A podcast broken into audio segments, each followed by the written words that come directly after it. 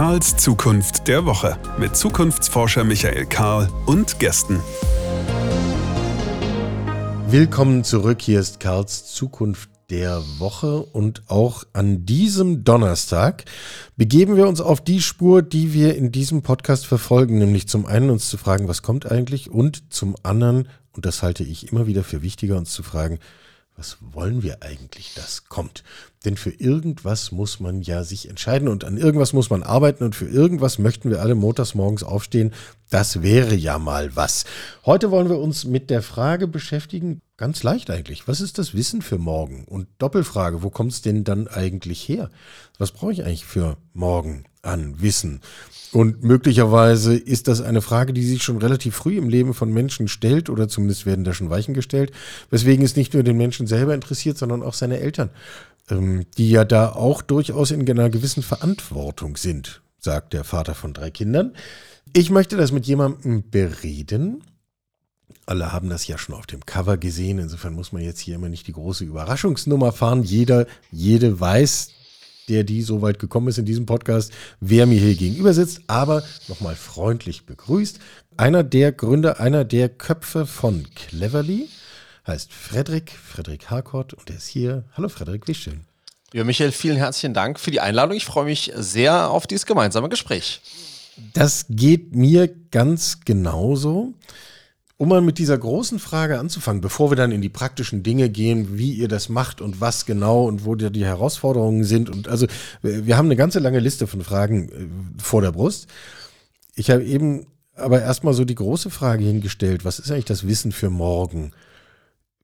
Wissen wir das, was wir für morgen wissen müssen? Also jetzt auch mal so mit Blick auf unsere mhm. Kinder. Du bist selber Familienvater. Wissen wir schon, was eigentlich unsere Kinder wissen sollten? Ja, wissen wir.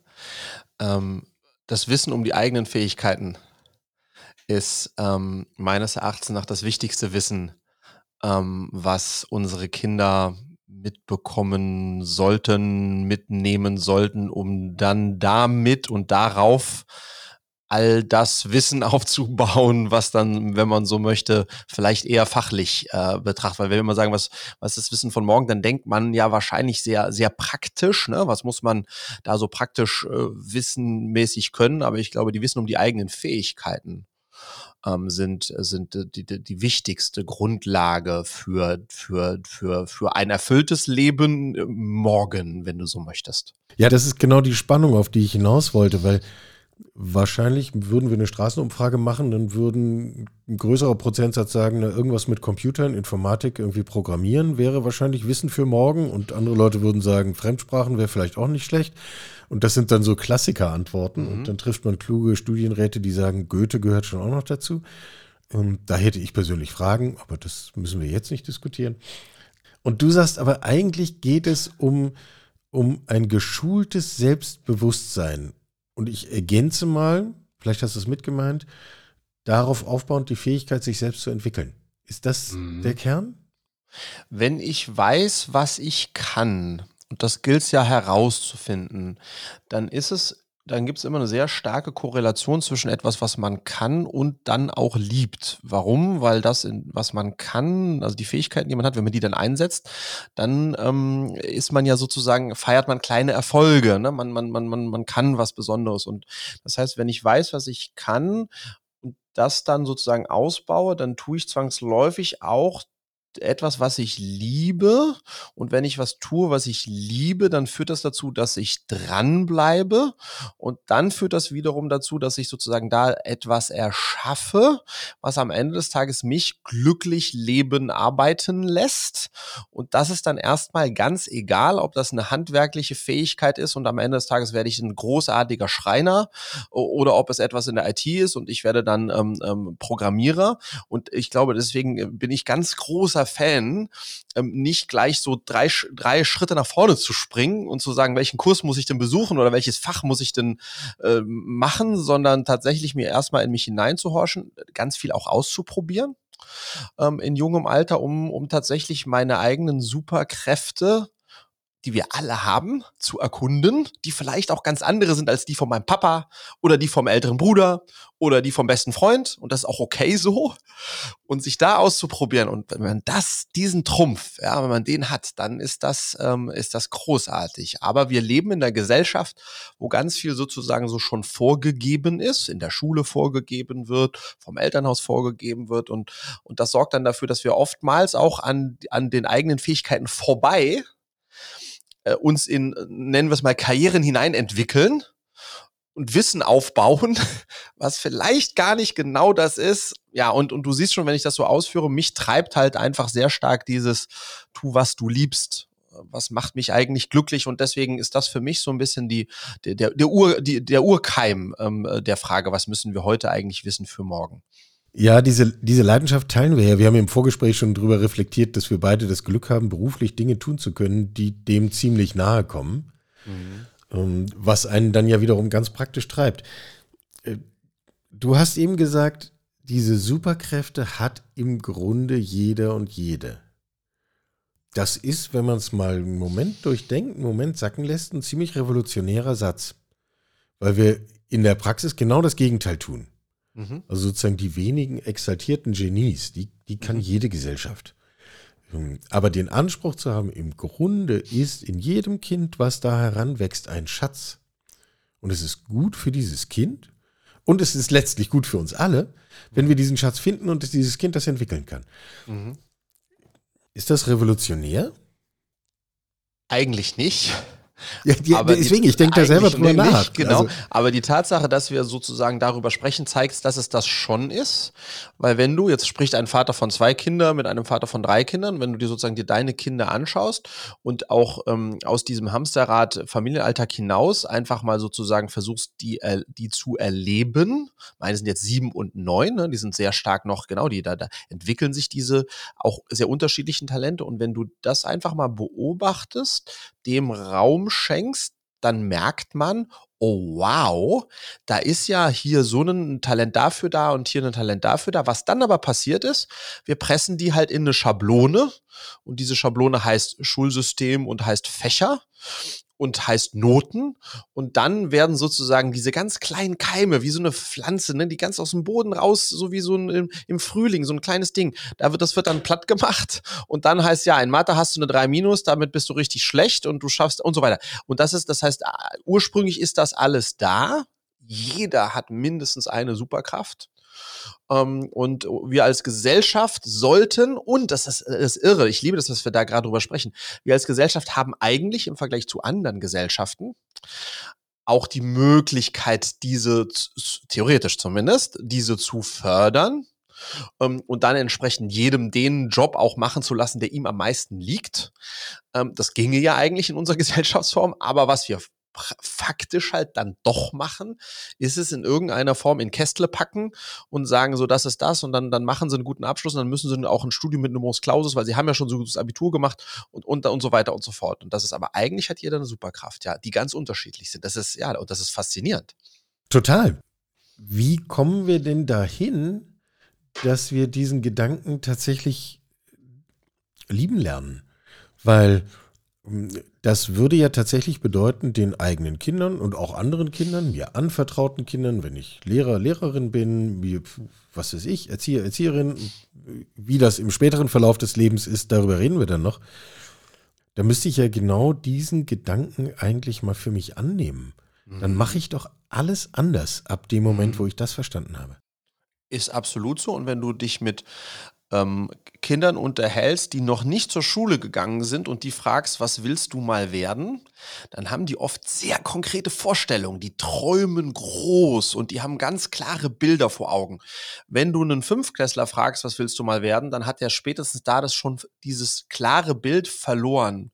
Und deswegen glaube ich, ist es total wichtig, dass wir als Gesellschaft, Lehrer, Lehrerinnen, Eltern versuchen, das so lange wie möglich zu erhalten und oder zu fördern und eben auch die Unterschiedlichkeit zu fördern, weil das Problem ist, ne, wir leben dann jetzt wieder dann in einer Gesellschaft, wo Wohlstand, viel Geld verdienen, möglichst großes Auto und so weiter, das ist halt das, was sozusagen da, da, da, da geht leider Gottes ja das Streben hin Und deswegen, wenn dann ein, mein Kind zum Beispiel künstlerisch talentiert ist, dann hören wir auch bei uns oft, ja, ist ja schön und gut, aber damit kann sie ja nicht ihren Lebensunterhalt verdienen. Und damit wird das sofort wieder herabgewürdigt ähm, und dem Kind die Chance genommen, da tatsächlich weiter tiefer zu gehen.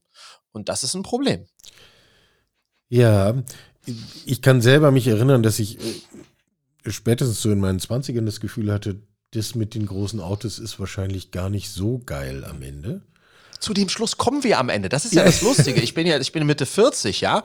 Und, und, und, und das hat sich bei mir sehr stark entwickelt. Und jetzt, ne, je älter ich wurde, falle ich wieder irgendwie zurück. Ich ent, entwickle mich wieder zum Kind zurück oder versuche es zumindest, ja. wieder mehr auf mein inneres Kind zu hören und die Dinge zu machen, die ich vielleicht mal ganz tief in mir drin hatte und zu merken, diese ganzen Oberflächlichkeiten, nach denen ich vielleicht mal strebte, die, das macht ja mein Leben gar nicht wirklich lebenswert. Ganz spannend, ja. Also das versucht man dann wieder zurückzudrehen irgendwo. Ja, ja, genau. Man, man, manchmal denke ich, man kommt sich so ein bisschen altväterlich vor, wenn man das dann sagt. Und ja, du kannst schon danach streben, aber du wirst irgendwann feststellen, das macht dich nicht satt, das macht dich nicht glücklich.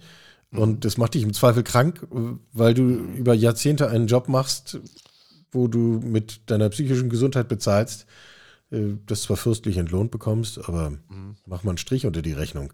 Dann siehst ja. du, was dabei rauskommt. Und weißt du, was auch spannend ist, wenn wir da vielleicht nochmal in das Rabbit Hole kurz reingehen, wenn wir die Kids bei uns bei Cleverly fragen, was ist deine Superkraft? Das ist sehr stark in Verknüpfung mit dem Thema Selbstvertrauen. Dann ist es erschreckend, weil ähm, sieben von zehn können darauf keine Antwort geben. Zumindest wenn sie sozusagen dann ins Teenageralter hin. Also ist das, die, die, die wissen das für sich selbst gar nicht und die, die es, oder es ist sehr tief vergraben und die, die es vielleicht wissen, und jetzt kommt der zweite Punkt, die trauen sich das gar nicht zu sagen. Das kann ich richtig gut. Das heißt, stolz zu sein auf das, auf die eigenen Fähigkeiten ist nochmal was, was, was sozusagen die Gesellschaft nicht fördert und gut findet wo man das sagen kann, ja, ähm, und, und, sollte. Aber das ist sozusagen, das, das kommt dann nochmal da als Hemmschuh mit dazu. Ähm, ähm, einfach zu, das kann ich richtig gut und darauf bin ich stolz äh, ja, geht den Kids schwer über die Lippen. Ja, ja. Ich überlege, wir, wir könnten ja jetzt mal gerade einen Test machen. Was ist deine Superkraft? Meine Superkraft ist, ähm, dass ich Menschen liebe und ähm, die Kommunikation mit Menschen liebe. Ähm, ähm, das ist die eine Superkraft. Ähm, äh, und die andere Superkraft, ich habe ein gottgegebenes ähm, ähm, Selbstvertrauen ähm, was es mir sehr früh leicht gemacht hat, ähm, immer eigentlich zu versuchen, vier Meter zu weit zu springen. Dann bin ich aber weitergesprungen, als wenn ich es mir nicht zugetraut hätte. Und dann hat das sozusagen immer so einen, einen Layer auf den anderen draufgelegt. Ähm, und äh, das ist so meine zweite, meine zweite Superkraft, mein, mein Selbstvertrauen. Ja, ist interessant. Also hier ist die Aufgabe an alle, die uns hören. Äh, stellt euch mal selber diese Frage. Mhm. Und jetzt könnten wir fast pädagogisch werden, aber sagen, nehmt euch mal einen Zettel und schreibt es auf. Mhm. Ähm, um nicht einfach nur so mal im Beiläufigen drüber zu reden. Ich finde das wirklich spannend. Ich würde an dieser Stelle meinen Optimismus nennen, der mich immer wieder antreibt und mit dem ich sehr glücklich bin, weil er in mir ruht und ich damit immer wieder neue Dinge starten kann und immer wieder neu anfangen kann. Und ich habe die Erfahrung gemacht, dass ich offensichtlich ein Talent dafür habe, die Brücke zwischen sehr komplexen Zusammenhängen und Kommunikation zu schlagen.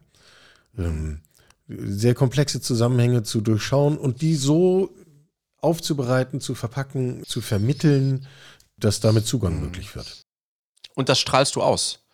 Und das ist ja das Tolle, ne? Wenn du, also du, du weißt um diese deine Superkraft und das strahlst du aus und damit sozusagen ähm, strahlst du auch eine, eine, eine, eine, äh, eine Sicherheit, eine innere Ruhe aus, die, äh, die natürlich auch abstrahlt auf alle anderen und die es dir auch äh, deutlich einfacher macht, durchs Leben zu laufen, was ja per Definition ein wildes und verrücktes und unvorhersehbares ist.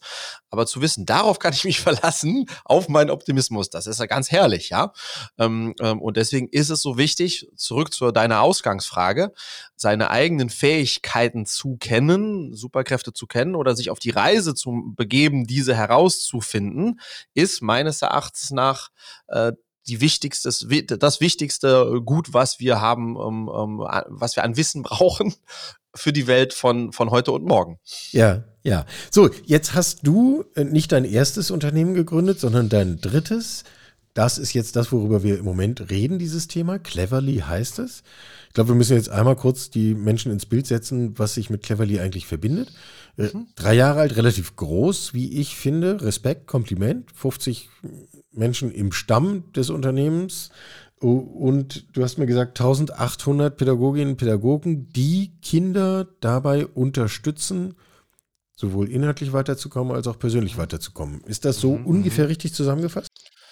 Absolut, das hast du sehr gut zusammengefasst. Ich würde sozusagen einfach ähm, äh, noch ergänzend dazu sagen, ähm, weil das natürlich als Unternehmer und als Startup immer, du fängst ja immer an mit dem Warum. Also warum machen wir das, was wir machen, ähm, bevor du dann sozusagen versuchst herauszufinden, wie machen wir das? Ähm, und ähm, unser Warum war die Einschulung von Luisa. 2019 wurde meine El unsere älteste Tochter eingeschult. Ähm, ich habe 99 Abitur gemacht und dann haben wir, Julia und ich, ähm, mit Erschrecken festgestellt, dass sich zwischen meiner Ausschulung und Luisas Einschulung in diesen 20 Jahren in der Welt so viel getan hatte und in der Schule so wenig. Ähm, und das hat uns sozusagen als Eltern vor die Herausforderung gestellt, oh jemine, das bedeutet ja, die Kids werden eigentlich heute in der Schule noch genauso aufs Leben vorbereitet wie ich vor 20 Jahren, obwohl die Welt heute eine ganz andere ist und wenn die aus der Schule rausgehen in zwölf Jahren, noch mal eine ganz andere ist. Und dann haben wir uns die Frage gestellt, wie müsste Schule denn unsere Kinder aufs Leben von übermorgen vorbereiten? Und sind dann sehr schnell zum Ergebnis gekommen, naja, nicht nur rein fachlich, weil Fachwissen heute, anders als vor 50 Jahren, musstest du in die Dorfschule gehen, um dort vom Lehrer aus dem Lehrbuch was zu lernen. Wissen ist heute überall verfügbar. Das heißt, das kann nicht der Kernjob der Schule eigentlich heute sein. Was sollte er dann eigentlich sein? Ha! Und dann waren wir ganz schnell im, in den Themen der Persönlichkeitsentwicklung. Also genau das, worüber wir gesprochen haben. Was sind eigentlich meine Fähigkeiten? Wie geht das mit dem Selbstvertrauen? Vertrauen? Wie strukturiere ich mich selbst? Wie kommuniziere ich mit anderen Menschen? Also alles in diese sozusagen Soft Skills, wenn man so möchte, die ja sehr individuell sind. Ähm, da haben wir gesagt, da müssten wir den Kids eigentlich helfen, sich da selbst zu helfen. Und ähm, das ist das, was wir im Mentoring machen. Das heißt Persönlichkeitsentwicklung ähm, auf den Themen, die schon auch einen Schulbezug haben. Lernmotivation, Konzentration, Schul- und Prüfungsangst, aber eben Sachen auch wie Selbstvertrauen. Und das machen wir im Eins zu eins. Das heißt ganz großartige Pädagogen und Pädagoginnen, ähm, die matchen wir mit den Kids, weil das ist ganz wichtig, dass da der, das richtige Kind mit dem richtigen Mentor, damit dann eine, eine Arbeit auch stattfinden kann, eine vertrauensvolle Arbeit, ein Zugang. Und dann gibt es dann einmal die Woche äh, in der Regel eine Session, wo die sich treffen zu einem sehr speziellen Thema äh, und dann gemeinsam auf diese schöne Reise gehen. Und das kombinieren wir mit äh, der schnöden Online-Nachhilfe. Warum? Weil viele Kids natürlich in dem System, über das wir vorhin schon mal ein bisschen gesprochen haben, schon unter sehr großem Stress und, und, und, und auch Belastung stehen, wenn die Noten nicht so sein sind, wie vielleicht die Eltern sich das wünschen oder so. Und das heißt, da unterstützen wir auch fachlich. Aber im Kern ist das, wofür wir angetreten sind, ist wirklich Persönlichkeitsentwicklung für Kinder und Jugendliche, 8 bis 18. Nicht therapeutisch, nicht psychologisch, sondern wirklich alles davor. Ähm, und das machen wir mit großer, mit großer Leidenschaft. Und es ist für mich ein ganz großes Privileg, ein, ein Unternehmen bauen zu dürfen, was zwischen ähm, Purpose und Profit unterwegs ja. ist. Super spannend. Ja. Ne? Weil du hast Pädagogen, das sind sehr, das sind sehr getrieben, sehr, sehr, wie soll ich sagen, leidenschaftsgetriebene Menschenpädagogen und Pädagogen. Das habe ich jetzt gelernt in den letzten drei Jahren, wie toll. Ähm, und mit denen gemeinsam eine Firma zu bauen, die trotzdem Profit als, als äh, Core-Ziel hat. Ne? So, sonst wäre ich ein schlechter Kaufmann. Ähm, ist eine ganz, äh, ist eine ganz spannende Kreuzung. Ähm, also sonst müsstest du einen Verein gründen oder eine Stiftung oder ich meine, ja. gibt ja Formen, aber da muss man sich ja vorne entscheiden. Ich, ich finde die, die Kombination äh, spannend. Einerseits Nachhilfe, andererseits Persönlichkeitsentwicklung. Ich habe mich zwischendurch gefragt, ob sie nicht manchmal auch hinderlich ist, weil ich annehme, dass ihr häufiger einfach in den Nachhilfesack gesteckt werdet. Mhm, und es absolut. schwieriger ist äh, zu vermitteln, dass euer Kern eigentlich die andere Seite ist. Absolut. Bin um, ich bei dir. Wer kommt auf euch zu? Denn wenn ich dir folge, dann müssten das jetzt bei unterschiedliche Gruppen sein. Also natürlich produziert unser Schulsystem jede Menge Karrieren, wo Kinder frustriert sind und komische Erfahrungen machen und genau ihre Superkräfte genau nicht entwickelt werden. Und sie nur lernen, ich passe nicht ins System. Mhm. Super Lektion. Ähm, da muss man sich kümmern. Logisch. Die Frage, die du aufwirfst, müsste sich aber eigentlich für alle Kinder stellen. Also es müssten ja genau auch diejenigen zu dir kommen, die eigentlich rundum zufrieden sind. Total. Total. Also ganz generell, ich weiß nicht, wie es dir ähm, ging. Ich hatte als Jugendlicher zwei Mentoren, die nicht mein Vater oder nicht meine Mutter waren, die mir sehr entscheidend dabei geholfen haben, ähm, dass ich mein Leben oder dass ich, dass ich Erkenntnisgewinn hatte in, in der einen Phase in die eine Richtung, in der anderen Phase in die andere Richtung. Das heißt, dass ich glaube sehr stark an dieses Prinzip eines Mentors ähm, der mir zur Seite steht bei den Themen, die mich im Leben beschäftigen und was so zwischen dem 8. und 18. Lebensjahr äh, vorgeht in den jungen Menschen, weißt du als Vater bestens, ja. Ähm, deswegen glaube ich ganz per se mal dran, dass jedem und jeder würde davor, da vorausgesetzt, man findet ein gutes Match, äh, würde, würde einem Mentor oder einer Mentorin helfen. Punkt. Wir haben natürlich, naturgegeben, mehr eingangs zumindest mit den äh, Fällen zu tun, wo zu Hause ein echtes Problem ist. Will sagen, die Eltern sagen, Max kann sich überhaupt nicht konzentrieren. Ähm, ähm, äh, Philipp zockt den ganzen Tag und hat null Bock auf Schule, ist total unmotiviert. Ich weiß nicht, wie wir ihn zum Lernen bringen sollen. Ähm, oder, ähm, äh, keine Ahnung, Steffi ähm, kommt aus der Schule und ist total äh, verängstigt und, und äh, in den Prüfungen kriegt sie das Zeug, was sie eigentlich gelernt hat, nie zusammen, weil sie einfach Angst davor hat und so weiter. Also das heißt, wir sind schon am Anfang immer da, das ist also aus der Elternperspektive, hoch, wer kann mir da helfen? Auf so einem Problemthema und dann verschiebt sich das aber wunderschönerweise dann helfen wir dem, dem, äh, dem Jungen im Bereich Konzentration und dann entsteht da aber eine Bindung und dann arbeiten wir an ganz anderen Themen, die auch da sind, für die aber die Eltern vielleicht initial, das, das, das, das siehst du gar nicht so. Ja. Ja. Und oft genug bist du ja auch Teil des Problems, jedenfalls mittelbar, weil oh, du ja Teil des Familiensystems bist. Äh, wie oft habt ihr das Gefühl, eigentlich müssten wir lieber mit den Eltern arbeiten als mit den Kindern? Ähm, naja, die, also die Frage haben wir uns natürlich oft schon gestellt, aber wir haben uns vom Tag eins an, und das wird auch immer so bleiben, ist Kids first. Also es, die, die Kinder mhm. sind für uns mhm. diejenigen, ähm, die, da glauben wir auch dran, die selbst sehr genau wissen, was ihre Fähigkeiten sind und welchen Weg sie nehmen sollen. Ja. Eltern sind ja. manchmal ganz und gar nicht förderlich. Ganz ohne das Einwirken oder Mitwirken der Eltern geht's aber nun mal nicht. Ne? Und deswegen ist es schon so, dass wenn, wenn wir uns so ein Thema vornehmen, die Eltern immer integriert sind und es gibt auch Elternsessions, wo auch zum Beispiel dann das Kind und das Elternteil mit dabei ist. Ähm, ganz spannend beim Thema Selbstvertrauen haben wir genauso eine Session, wo die Eltern in der Session einfach mal dem Kind sagen, was sie an ihm ganz besonders finden. Und umgekehrt, wie viel Tränen da fließen, weil das oft Konstellationen sind, die das ewig nicht mehr gemacht haben, ist äh, wahnsinnig. Das heißt, die Eltern sind involviert, aber am Ende des Tages sehen wir uns nicht als jemand, der den Wunsch der Eltern erfüllt und das Kind dazu bekommt, doch das zu tun, was die Eltern gerne hätte, dass es tut, ähm, sondern die zahlen nur. Und wir sind der Advokat äh, ähm, äh, des Kindes. Ähm, und unser ganz übergeordnetes Ziel ist, die Selbstbestimmtheit ähm, eines jeden Kindes, Jugendlichen zu erhöhen. Weil ich glaube, das ist, wenn wir selbstbestimmt sind, äh, auch dann als Erwachsene natürlich, ähm, ist das etwas, was sehr wichtig und auch sehr befriedigend ist, ja. Ja, folge dir. Wenn dir jemand die Wahrnehmung entgegenhält, zu sagen, ihr seid doch letztlich ein Reparaturbetrieb für Institutionen, mindestens mal zwei, nämlich Bildungssystem und Familien. Mhm die diese Dinge, die ihr tut, eigentlich aus sich heraus tun müssten. Mhm. Ziehst du dir den Schuh an oder sagst du, nee, nicht verstanden, nochmal von vorn? Auf jeden Fall. Auf jeden Fall. Wir haben, und das ist super, dass du das beides ansprichst, wir haben eine, ein Bildungssystem, was sich nicht verändert hat. Ne? Also wir, wir, wir müssten viel individueller, wir wollen jetzt nicht äh, Bildungsbashing machen, aber wir müssen natürlich viel individueller an jedes einzelne Kind rangehen. Tun wir nicht. Das heißt, äh, unser Bildungssystem hat sich nicht verändert, aber ähm, Familien haben sich stark verändert. Heute sind wir in Modellen, wo beide arbeiten wollen oder müssen, können, so. Ähm, und das bedeutet zwangsläufig, dass da jetzt wirklich niemand mehr da und wie oftmals auch, ne, früher hatten wir noch Großeltern, die auch einen Teil dieses Jobs mitgemacht haben. Also es war auch bei mir noch der Fall. Es waren zweite Eltern für mich. Ich habe ganz viel von meinen Großeltern mitgenommen. So, und diese, sage ich mal, vielen Familiengebilde gibt es in der Form nicht mehr. Und dann hast du plötzlich eine Welt, die auch noch, noch viel schneller geworden ist. Wir denken an Social Media, noch viel verrückter geworden ist, noch weniger Orientierung bietet. Und da drin ist jetzt plötzlich ein Kind und ähm, mit den ganzen kleinen und großen Problemen. Und total, wir versuchen da im Grunde genommen diese Lücke zu füllen. Schön wär's, wenn es uns nicht bräuchte. Das wäre auch richtig eigentlich. Das, also, das wäre mir auch am liebsten. Also ich meine, wir haben über Startup und Großdenken gesprochen. Ne? Das ganz große Denken wäre, ihr seid so erfolgreich, dass es dann euch eines Tages nicht mehr braucht. Absolut, das wäre, das wäre wunderschön. Und weil ich das Gründen generell liebe, würde ich schon ein anderes Problem finden, was ich dann wieder äh, löse.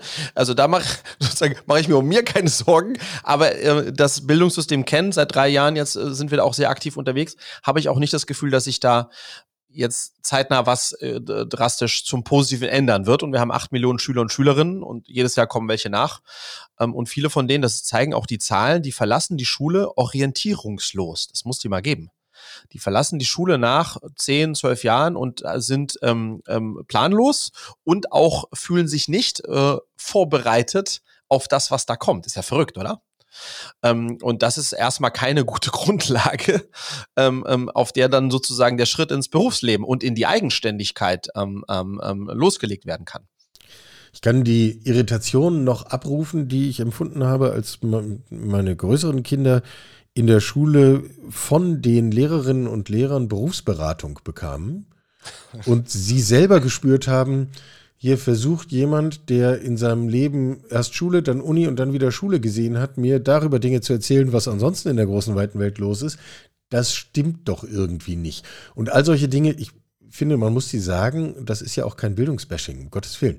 Ähm, wir haben es mit unfassbar vielen engagierten Menschen zu tun, die mhm. im Bildungssystem arbeiten und mit vielen unfassbar kompetenten Menschen.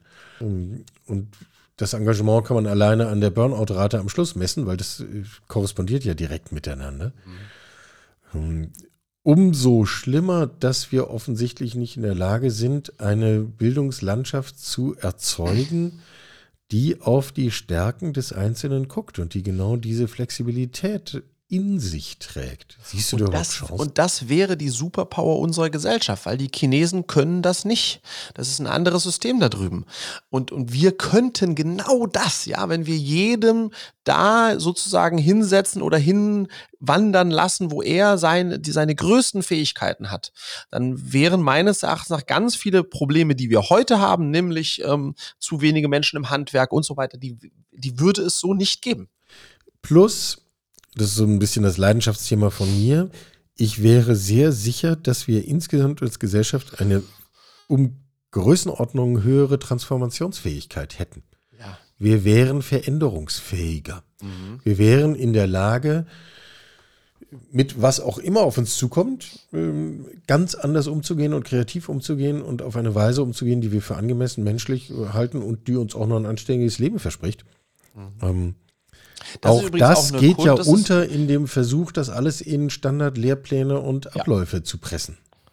Das ist und übrigens auch eine Kunst von, ähm, ich habe ähm, ähm, viele Jahre, ähm, ähm, ich habe viel Zeit in Marokko verbracht, äh, äh, so, weil mein Vater verrückterweise da mal ein Haus gekauft hat vor vielen, vielen Jahren. Und was mich an den Marokkanern früh fasziniert hat, ist die Fähigkeit in einem Land, in dem es quasi gar keine Jobs gibt ähm, und gar keine Sicherheit gibt, sich immer wieder neu zu erfinden und dabei unglaublich glücklich zu sein. Da war der in einem Jahr Friseur, kam ich nächstes Jahr wieder, war der da Schreinermeister und im nächsten Jahr war er Fußballtrainer und im Übrigen und diese sozusagen diese Neugierde und die Fähigkeit, sich immer wieder neu zu erfinden und auf Dinge einzulassen, ist, ein, ist, ist gigantisch. Und das hat dann so eine Gesellschaft, ja. Und ich glaube, das ist, da können wir was von lernen, weil die Lust und die Neugierde und die Fähigkeit immer wieder zu sagen, so, das, es hat sich verändert und das macht mir, Veränderung macht uns allen Angst. Aber Veränderung ist die einzige Konstante, die wir in unserer Welt haben. Und deswegen die Fähigkeit, mit Veränderung umzugehen. Ich bin Unternehmer, ich bin verrückt, ich liebe Veränderung. Veränderung ist Teil meines, äh, meines, meines, meines Naturells, ja. Aber das ist ja nicht, das geht nicht das ist nicht der Maßstab, genau. Aber ich, deswegen glaube ich, die, die, die, die Fähigkeit, ähm, ähm, äh, das ist, was uns, das, das würde uns eine Stärke geben. Und, und wenn du weißt, was du kannst, dann bist du eher fähig, auf Veränderungen einzugehen. Aber wenn du in so einem in Ding sitzt, in das du gar nicht wirklich wolltest, und dann verändert sich das auch noch. Ja, uh, was machst du denn dann? Ja, man sagt das immer so leicht, ne? Veränderung ist die Konstante. Ich würde es ja sogar drastischer formulieren. Ich vertrete die These, dass wir es in den kommenden Jahren eher mit einem wachsenden Maß an Veränderung zu tun haben werden. Also im Grunde noch e ja. ins Extremere gedreht, als du es schilderst. Ich finde dieses Marokko-Beispiel toll. Ähm, ich habe selber gelernt, man versuche mal mit Menschen, die in Indien oder solchen Gesellschaften äh, tätig sind, darüber zu reden, was eine VUCA-Welt ist. Dann gucken sie einen groß an und sagen, ja, ja, so ist das Leben halt schon immer. Mhm. Äh, was ist jetzt dein Punkt? Ja. Äh, nur weil du saturierter Westeuropäer hier ein Problem hast, werde ich nicht anfangen, anders über die Welt nachzudenken. Mhm. Ist das eigentlich dieser Ansatz, ich muss meinen Weg finden, ich muss meine Superkraft finden, ich muss sie entwickeln, mir auch zutrauen, dass das sinnvoll und lohnend ist, mich auf diesen Weg zu machen? Ist das eigentlich etwas, was exklusiv auf Kinder beschränkt ist? Andersrum gefragt, müssten wir das nicht eigentlich als Fähigkeit durch unser ganzes Leben ziehen? Und wenn ich es halt als Kind nicht gemacht habe, dann ist halt der Tag heute vielleicht ein guter, um damit anzufangen? Unbedingt. Und das, das Lustige ist ja, jetzt bin ich ja Unternehmer und das Unternehmen, was ich aufbaue, versucht also Kindern sehr frühzeitig ähm, das schon mitzugeben oder da eine, eine, Grundlage für zu schaffen. Und gleichzeitig bin ich ja Unternehmer und junge Menschen, im Schnitt so 23, 24, 25 Jahre alt, kommen zu Cleverly, um hier zu arbeiten. Meistens in ihrem zweiten, manchmal sogar auch in ihrem ersten Job. Und das ist sozusagen, da sehe ich dann, habe ich meinen zweiten gefühlt Bildungsauftrag oder versuche zumindest in meinen unternehmerischen Bildungsauftrag in meinem ganz eigenen Team hinzubekommen. Und da erstmal sehr losgelöst von bisherigen Lebensläufen und, und, und äh, diesen Sachen auf den Menschen zu gucken und für mich herauszufinden beim Kennenlernen, was ist denn eigentlich sein oder ihre Superkraft? Wo leuchten denn die Augen? Ja, die hat sich jetzt für Sales beworben, aber dann lass doch mal über Marketing oder was anderes sprechen. Wo leuchten denn die Augen?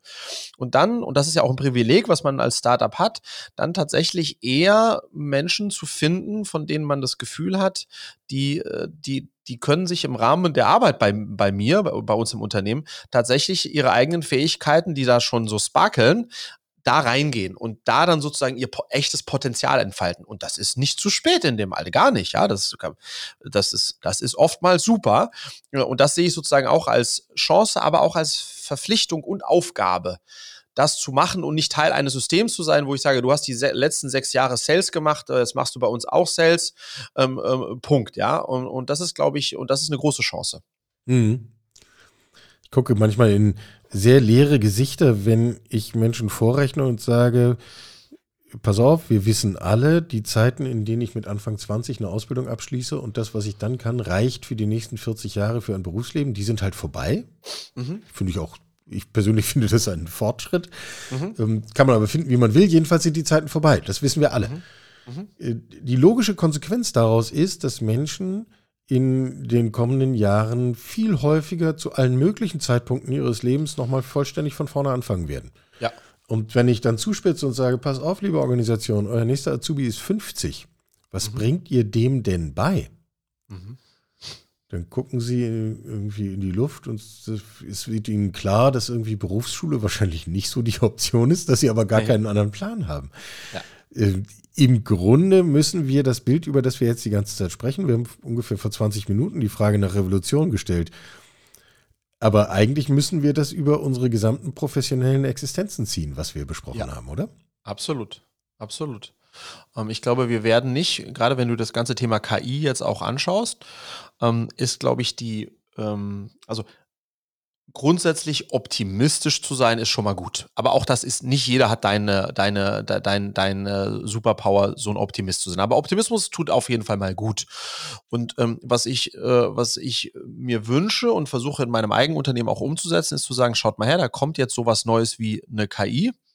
Wie kann das dir eigentlich helfen? Also nicht, oh Jemini, die wird jetzt die Texte schreiben, die ich vorher geschrieben habe, sondern wie kann die dir eigentlich helfen, schnellere, bessere, andere Dinge zu machen ähm, oder dir die Zeit zu sparen, indem du dann was anderes machen kannst. Und das bedeutet ja ultimativ, ähm, man muss sich ganz stark damit auseinandersetzen. Und man muss dann auch den Raum geben, dass die Mitarbeitenden sich damit auseinandersetzen. Und dann plötzlich merken, hey, ähm, das ist ja plötzlich ist mein Freund, diese Technologie und nicht mein Feind. Und dann ergeben sich, ergeben sich plötzlich ganz große Möglichkeiten. Ja? Aber diese festen Bilder ähm, und diese äh, Mangel, die Mangel an Neugier und nicht der Wille, sich immer wieder neu zu finden, das steht dann natürlich ein bisschen im Wege. Und da müssen wir, müssen wir, wir müssen als Gesellschaft einfach flexibler werden, weil die Welt so fürchterlich flexibel ist. Ja, an der Stelle werden wir viel Zustimmung bekommen. Die mhm. spannende Frage ist ja, wie. Mhm. Genau, die spannende Frage ist, wie. Und wenn, man, wenn ich da jetzt wieder zurückgehe zu den Kindern und Jugendlichen, ja. Ähm, dann haben wir ja ganz viele, um dann nur mal das Beispiel zu geben, wir haben immer wieder Eltern, die sagen, oh, fürchterlich, meine Tochter will auf TikTok. Das ist ja ganz schlimm. Ähm, ähm, da, äh, da, dann ist es wie Fernsehen früher und die verbringt Stunden nur auf TikTok und deswegen will ich es ihr verbieten. Wie kann ich es ihr verbieten? Wie kann ich es reglementieren? So, und jetzt äh, TikTok als Synonym einer neuen Technologie, die da ist, um zu bleiben. Die ist nicht übermorgen weg. Und die in, die in der Gesellschaft ihren Platz gefunden hat und in dieser oder anderer Form sich weiterentwickeln wird. So, und der Algorithmus, der dem zugrunde liegt. Und was wir dann unseren Eltern sagen ist, ähm, wie sehr bist du denn selbst auf TikTok? Ja, gar nicht, ist ja fürchterlich. So, das heißt, der erste Schritt ist, dass man sich in diesem Falle jetzt als Vorgesetzter oder als Elternteil, man muss sich erstmal selbst damit auseinandersetzen, sich selbst ein Bild davon machen, es selbst verstehen und dann runter vom hohen Ross kommen, sagen, zum eigenen Kind oder den Mitarbeitern so richtig was verstehen tue ich nicht davon, auch wenn ich mich jetzt mal zwei Tage damit beschäftigt habe. Kannst du mir ein bisschen erklären? Können wir mal zusammen ein bisschen gucken, wie das funktioniert? Und damit wir dann sozusagen zu einem Ergebnis kommen und sagen, das sind die guten Sachen daran, das sind die Sachen, wo man vielleicht ein bisschen aufpassen muss. Aber dann hat man sich einfach ein gemeinsames Bild dazu gemacht. Aber diese sozusagen Offenheit, und auch die Fähigkeit zu sagen, ich muss nicht alles wissen und das, was ich nicht verstehe, verteufelt dran. Ich glaube, das ist ganz, ganz wichtig. Und wenn wir, wenn man sich das beibehält und Kinder sind dazu bereit und in der Lage und wir Erwachsene müssen es aber auch tun, dann, das ist der erste Schritt in die richtige Richtung, um überhaupt in der Lage zu sein, tatsächlich zu sagen, oh, das ist ja gar nicht so, wie ich das dachte. Vielleicht macht das ja Sinn. Und dann fängt man plötzlich an, sich äh, vielleicht ein Stück weit auch in diese Richtung zu erfinden oder anders drauf zu gucken. Ja, oder es macht vielleicht auch gar keinen Sinn. Äh, Absolut. Ist ja eine mögliche Schlussfolgerung. Genau. Dann wäre es aber trotzdem eine andere Gesprächsbasis, wenn man sagt, man, man, hat sich mal vorher Gedanken darüber gemacht und urteilt nicht einfach nur auf Basis dessen, naja, ich bin jetzt in einem gewissen Alter und als ich jung war, gab es das noch nicht, also ist das Teufelszeug und folglich mhm. abzulehnen. Aber alles, was mhm. es gab, als ich jung war, ist natürlich normal und mhm. Völlig zu akzeptieren. Mhm. Ist ja dieselbe Diskussion, die früher Menschen über das Fernsehen hatten. Absolut. Und wenn du sagst, als, als, als Eltern bringen wir unseren Kindern bei zu schwimmen, wir bringen ihnen bei mit dem Fahrrad zu fahren, das machen die nicht alles alleine. Die schmeißt nicht ins Becken oder hier geht's aufs Fahrrad raus. Wieso sollen die sich denn das ganze Thema KI oder TikTok oder Social Media alleine beibringen? Sollten sie nicht. Aber es ist genauso wie Fahrradfahren und Schwimmen sind diese neuen Technologien Teil der Lebenswirklichkeit. Und deswegen müssen wir sozusagen, haben wir da eine Aufgabe, ähm, da unsere, unsere sozusagen die, die, diese Generation mit an die Hand zu nehmen. Und wir können nur an die Hand nehmen, wenn wir, wenn wir selbst Fahrrad fahren oder schwimmen können. Sonst funktioniert das nicht. Und da müssen wir hinkommen ähm, äh, das tatsächlich uns darauf auch einzulassen. Und ich weiß, dass das schwer ist, aber das ist, da, da führt kein Weg dran vorbei. ja, jetzt sind wir aber immer noch auf der Appellebene. Und ich unterschreibe das alles. Wir teilen diese Gedanken. Vielleicht muss ich nicht der beste Schwimmer der Welt sein, aber ich muss zumindest mich mit dem Thema Schwimmen beschäftigt haben, eine aufgeschlossene mögliche Haltung dazu haben und dann, dann kann ich das auch supporten und unterstützen. Mhm. Genauso für TikTok, Fahrradfahren, Englisch lernen, Computer, die ganze Geschichte. Um, ähm, ja, es ist sinnvoll. Ja, es ist wahrscheinlich auch Teil unserer elterlichen Verantwortung. Mhm. Aber nochmal die Frage, wie kommen wir da hin? Oder ich kann es auch als meine Optimismusfrage formulieren. Mhm. Woher nehmen wir den Optimismus, dass wir glauben, wir bewegen uns in diese Richtung? Also, ob, ob wir uns als Gesellschaft in diese Richtung entwickeln, äh, das weiß ich nicht. Hast du das, hast du das Gefühl, dass wir uns in, in diese Richtung entwickeln? Ähm, ja und nein zugleich. Ich mhm. habe das Gefühl, dass die Fliehkräfte immer größer werden und dass Teile sich in eine solche Richtung entwickeln und mhm. äh, andere Teile das aus ganz unterschiedlichen Gründen nicht tun, zum Teil, weil sie abgehängt werden. Ich glaube, dass das, mhm. da sind wir spätestens bei sozialen Fragen. Mhm. Ähm, also das sind diejenigen, die wollten, wenn sie könnten und mhm. wüssten und es auch sozusagen aus Angst vor Veränderung, aus Angst vor Verlust von Privilegien etc. pp. ganz massive Abwehr- und Absetzbewegungen gibt. Und das alles gleichzeitig. Und das geht halt mhm. in diametral entgegengesetzte Richtung. Das wäre so mein Bild und mein Optimismus sagt mir, naja, die, die konstruktiven und positiven und integrativen werden sich schon als die stärkeren erweisen in meinen realistischen Momenten habe ich da Fragen. Deswegen stelle ich die Frage an dich weiter. Mhm. Ich bin da ähm, als Grundoptimist sehe ich das wie du, aber ich glaube, die Gefahr, ähm, dass ähm, diese rasante Entwicklung ähm, zu einer zusätzlichen Spaltung, ähm, ähm, einem Auseinanderdriften führt, äh, sehe ich absolut, weil wenn ich auch natürlich gucke auf die Eltern, die wir jetzt bei Cleverly haben, dann sind die alle gut bürgerlich. Das heißt, da ist ein Die Frage habe ich gar nicht gestellt, weil ich das vorausgesetzt hatte. Ja. Wie, wie, soll ja. das anders sein? Die, sind, die haben ein sehr starkes Be Bewusstsein dafür, dass sie ihre Kinder unterstützen müssen. Ähm, und es gibt aber auch einen Großteil der Gesellschaft, der dieses Bewusstsein nicht in dieser Form hat und auch nicht die finanziellen Mittel, ähm, dem nachzukommen. Ähm, und dann ist natürlich klar, dass die, die dann in dieses sozusagen, wenn man das so nennen möchte, Privileg kommen, ähm, das sorgt dann dafür, dass das Gap, das Gap größer wird. Da bin ich bei dir. Insofern können wir nur auf die positive Kraft dessen vertrauen, was man tut.